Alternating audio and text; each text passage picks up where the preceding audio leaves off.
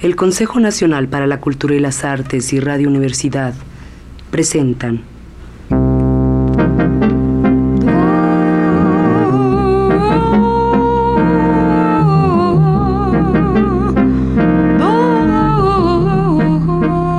La llave del tiempo.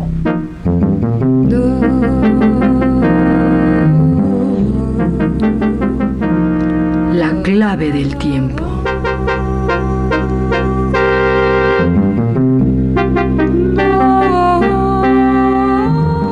La nave del tiempo.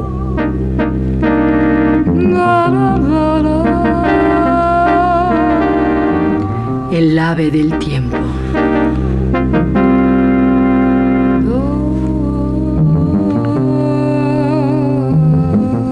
Hamlet, Príncipe de Dinamarca, de William Shakespeare. Traducción Joaquín Gutiérrez.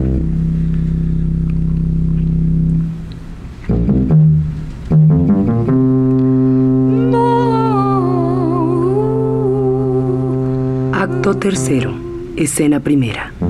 Una sala en el castillo. Entran el rey, la reina, Polonio, Ofelia, Rosencrantz, Guildenstern y Lores. Así que Rosencrantz, Guildenstern, pudisteis con rodeos arrancarle la causa del trastorno que implacable corroe sus apacibles días con turbulenta y peligrosa insania. Confiesa que se siente perturbado, pero se niega a hablar de la razón. Ni lo hallamos dispuesto a dejarse sondear, pues con hábil astucia se evadía cuando a punto ya estábamos de que nos confesara su verdadero estado. ¿Y os recibió cordial? Como un gran caballero. Aunque forzando su ánimo, parco en interrogar, pródigo en responder. ¿Lo tentasteis con algún pasatiempo? Ocurrió, Majestad, que por azar de camino encontramos a algunos comediantes, y pareció alegrarse al enterarse de ello. Aquí están en la corte, y según creo ya recibieron órdenes de actuar para él esta noche. Así es. Y me encargó que a vuestras majestades invitase a oír y ver la obra. De todo corazón. Y me complace oír que esto le atrae. Mis buenos caballeros, continuad incitándole a que disfrute de estas diversiones. Milord, así lo haremos. Dulce Gertrudis, déjanos ahora, pues en secreto hemos llamado a Hamlet para que como por casualidad se enfrente con Ofelia. Su padre y yo, legítimos espías, nos vamos a ocultar y viendo sin ser vistos podremos libremente deducir de su comportamiento si es o no mal de amores lo que sufre. Te obedezco. Y Ofelia, en cuanto a ti, deseo que tu belleza fuese el feliz motivo del extravío de Hamlet. Así podré esperar que tus virtudes lo encaminen de nuevo por su senda normal para honra de ambos. Eso anhelo, mi lady. Ven, Ofelia. Paseate por aquí. Si os place, majestad, ocultémonos ya. Ofelia, lee este libro para que esta devota ocupación tu soledad disfrace. De esto somos culpables a menudo y ya está comprobado que con devoto rostro y pías acciones hasta el mismo demonio azucaramos. Cuán cierto es. Y qué cruel latigazo le dan a mi conciencia estas palabras. La pintarrajeada mejilla de la meretriz no es más repugnante con esos cosméticos que mi acción recubierta con pintadas palabras. Ah, carga abrumadora. No oigo venir. Retirémonos ya.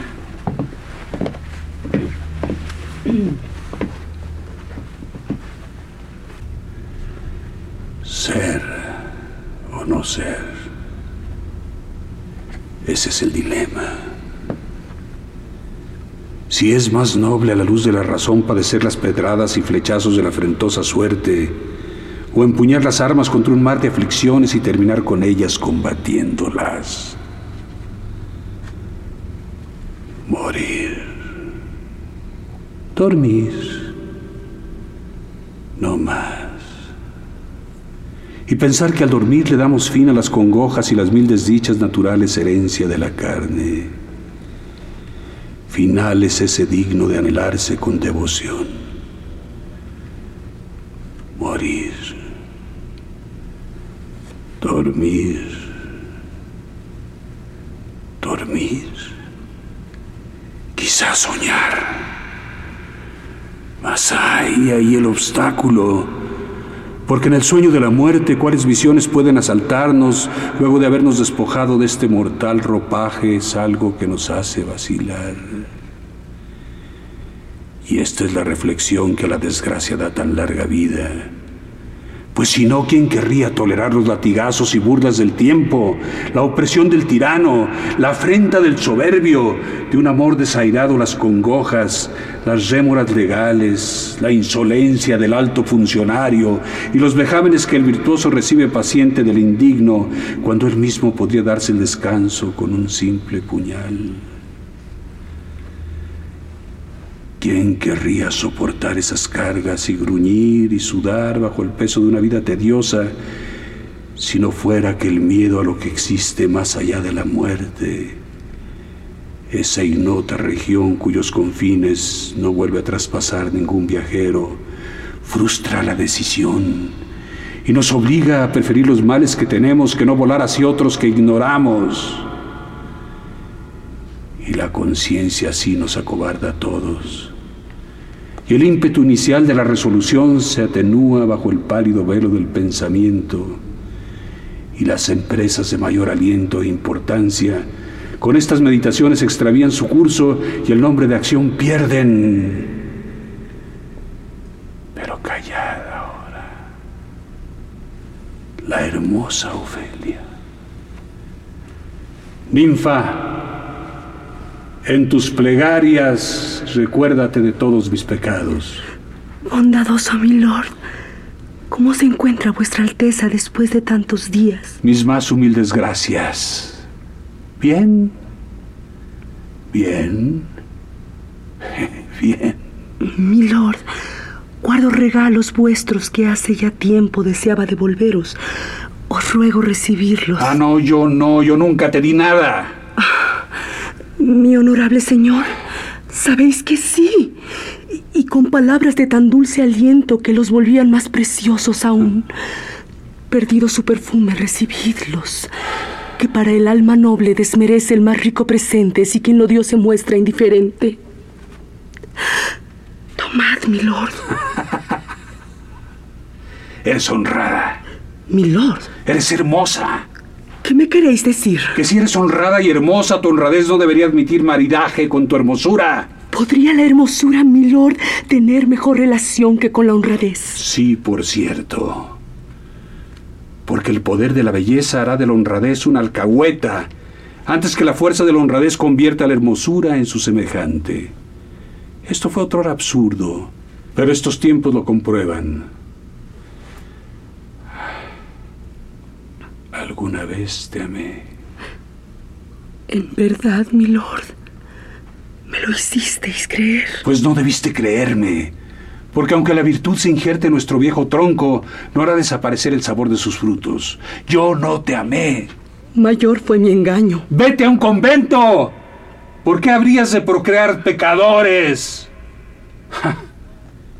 Yo mismo soy tolerablemente virtuoso y sin embargo Podría acusarme de cosas tales que más le valdría a mi madre no haberme concebido. Soy muy orgulloso, vengativo, ambicioso, con más tentaciones a mi alcance que pensamientos para concebirlas, imaginación para darles forma o tiempo para ejecutarlas. ¿Por qué gentes como yo deben arrastrarse entre la tierra y el cielo? Todos somos unos insignes granujas. No confíes en ninguno de nosotros. Ándate derecho a un convento. ¿Dónde está tu padre? En casa, mi lord. Pues ciérrele las puertas para que solo pueda ser de babieca en su propia casa. Adiós. Dulces cielos, amparadlo. Si te casas, te daré por dote esta puntilla. Aunque seas casta como el hielo y pura como la nieve, no escaparás de la calumnia. Ándate, adiós. Y si estás resuelta a casarte, cásate con un mentecato, que los discretos saben muy bien en qué clase de monstruo los convertís. A un convento, ándate y pronto. Mejoradlo, poderes celestiales. He oído también que os pintáis. Dios os da un rostro y vosotras os hacéis otro. Os contoneáis, habláis sibilantes y trotáis a saltitos.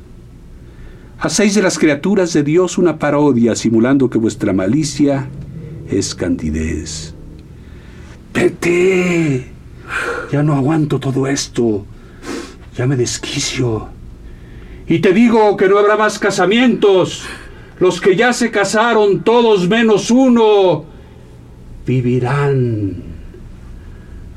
Los demás seguirán como hasta ahora. ¡A un convento! ¡Vete! Oh, noble inteligencia así perdida. Del cortesano la agudeza lengua del estudioso y espada del soldado. La esperanza y orgullo de este reino, espejo de elegancia y el modelo del buen comportamiento. Al que observaban todas las miradas, postrado, así perdido. Y yo, entre las damas, la desdichada y mísera que de sus melodiosas promesas libe miel.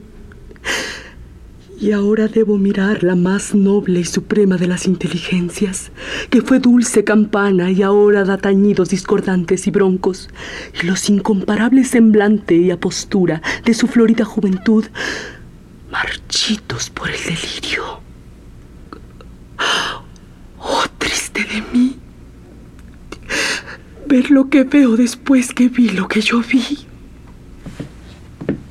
Por aquí, Majestad.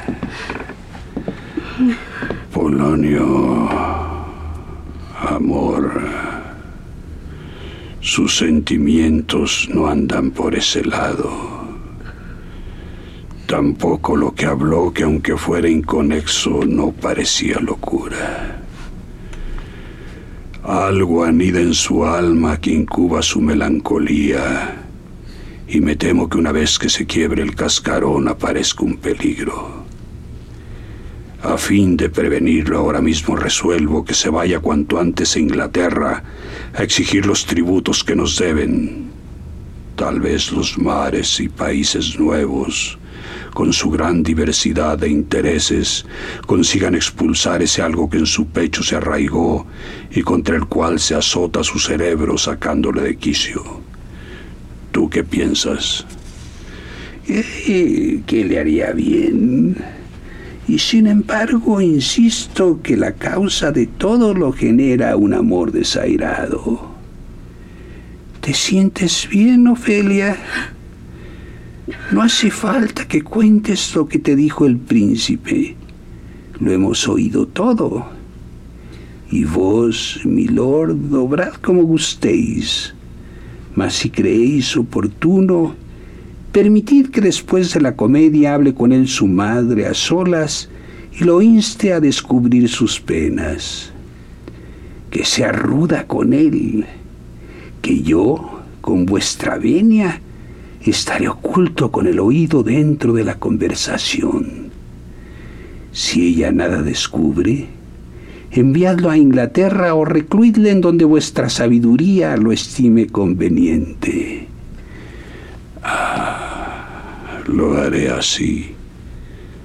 No conviene que en la altura ande sin vigilancia la locura.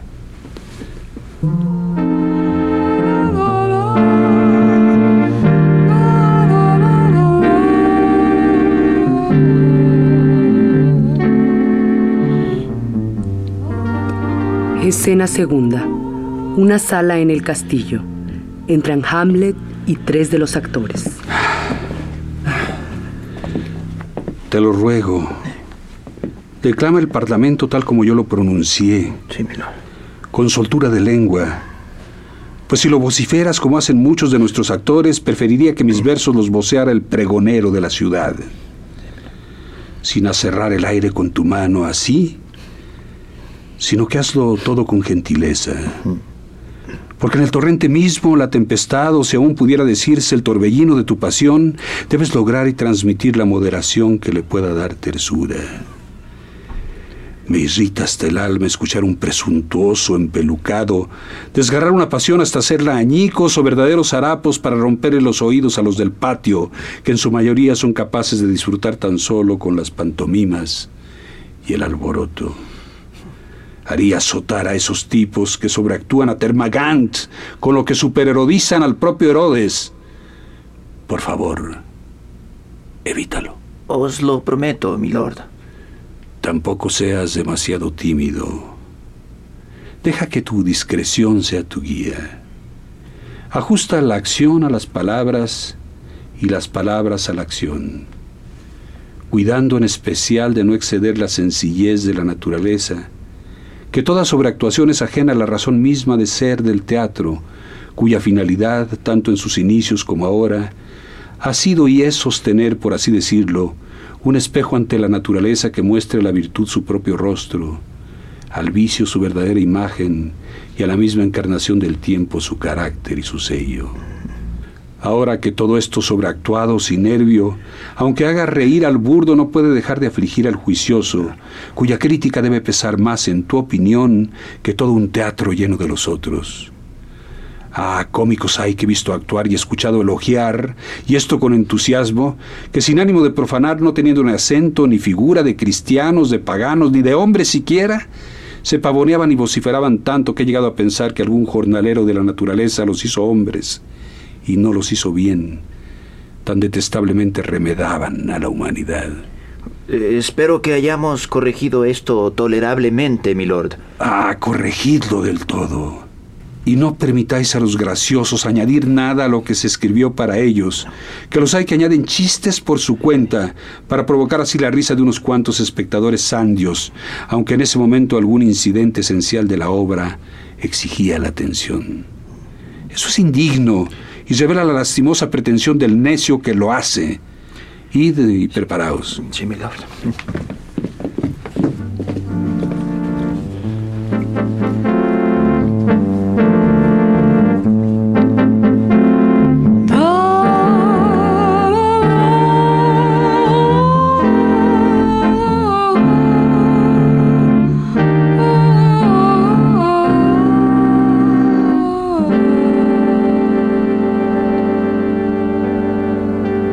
Entran Polonio, Guildenstern y Rosencrantz.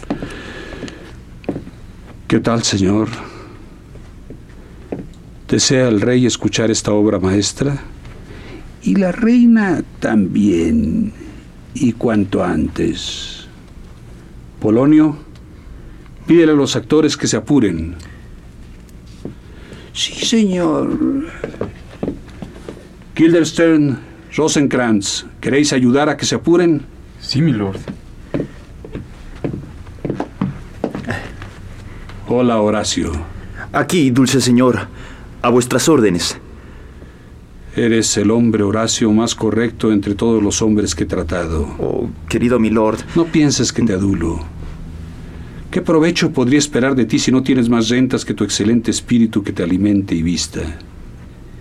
¿A qué adular a un pobre? Deja que las melosas lenguas laman la absurda pompa y que los goznes de la servil rodilla suplicante se doblen si la lisonja obtiene algún provecho. ¿Me escuchas? Sí. Desde que mi alma fue dueña para elegir y supo hacerlo escogiendo al mejor entre los hombres, te marcó para ella con su sello, ya que tú has sido de esos que sufriéndolo todo nada sufren y recibe los premios o reveses de la suerte con el mismo semblante. Benditos sean aquellos cuya pasión y juicio se amalgaman tan bien que no son flauta en los dedos de la fortuna, para que ésta toque con ellos el son que más le place. Hállame un hombre que no sea el esclavo de sus pasiones, y lo guardaré en la semilla de mi corazón, en el corazón de mi corazón, como lo hago contigo. Pero basta ya de esto. Esta noche ante el rey se representa un drama y una escena del mismo se asemeja a ciertas circunstancias que ya te he relatado de la muerte de mi padre. Te ruego que al ver el desarrollo de esa escena, con aguda atención observes a mi tío. Si acaso su delito oculto no se muestra cuando oigo un parlamento, es que el espectro que miramos fue infernal y mis cavilaciones más sucias que la fragua de Vulcano. Fíjate en él atento que mis ojos se los tendré clavados en el rostro. Y después juntaremos impresiones para dilucidar lo que mostró su aspecto. Bien, milord. Eh, si durante la comedia algo le roba a mi atención un gesto, pagaré lo robado.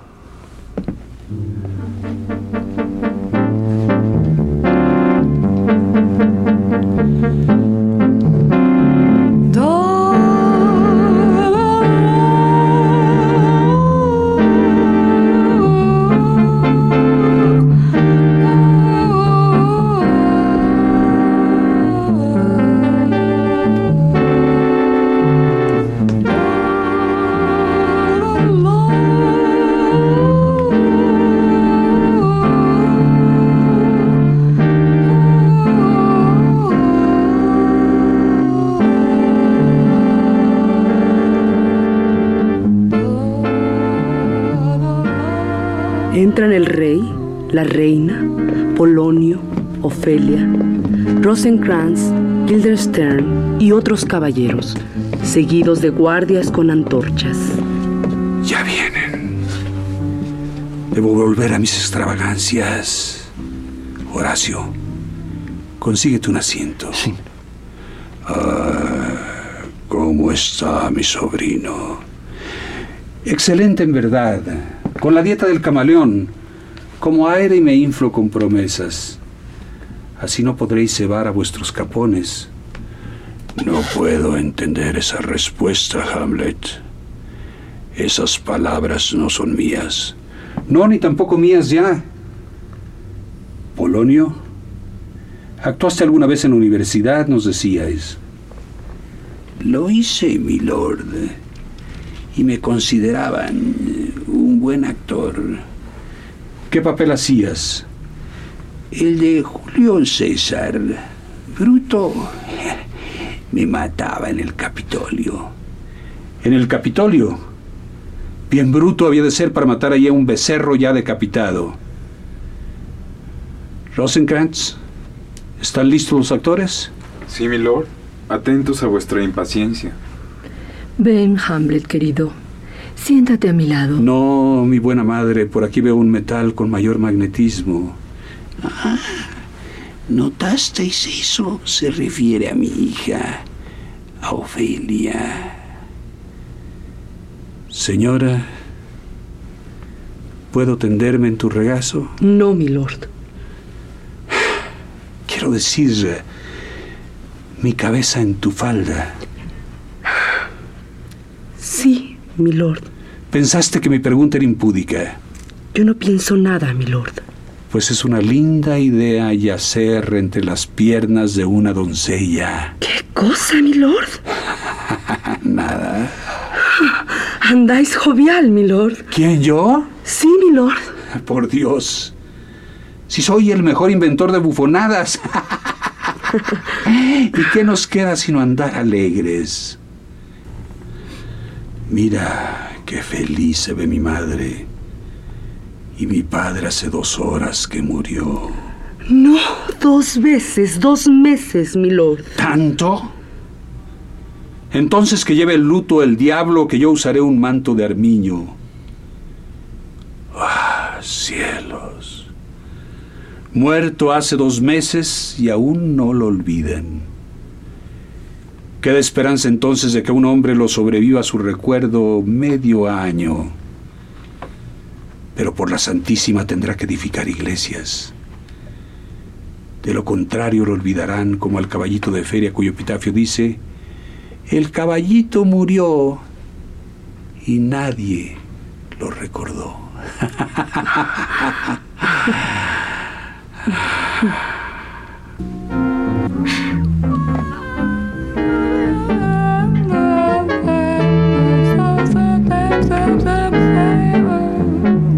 Comienza la pantomima. Entran muy amartelados un rey y una reina. La reina lo abraza y luego se arrodilla y le hace protestas de amor. Él la levanta y reclina la cabeza en su pecho. Él se acuesta en un lecho de flores. Ella, al verle dormido, se retira. Pronto entra otro hombre.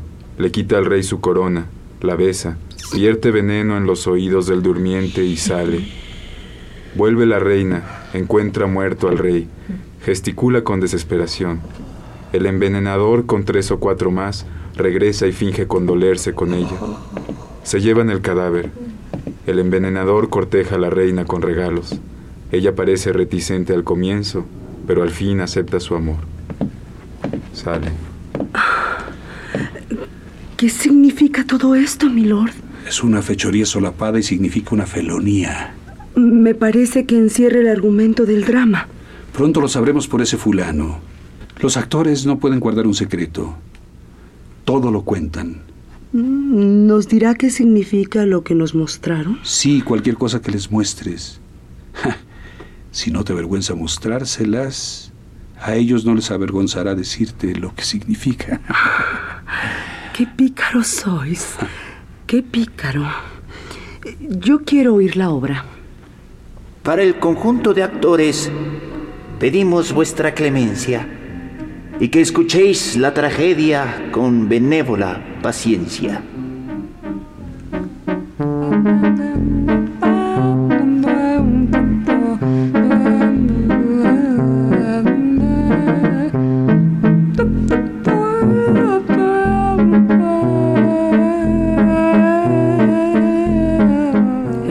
Consejo Nacional para la Cultura y las Artes y Radio Universidad presentaron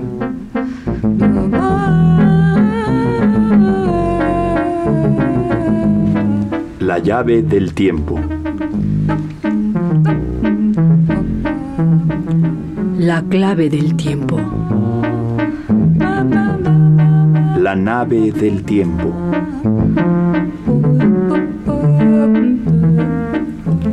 El ave del tiempo.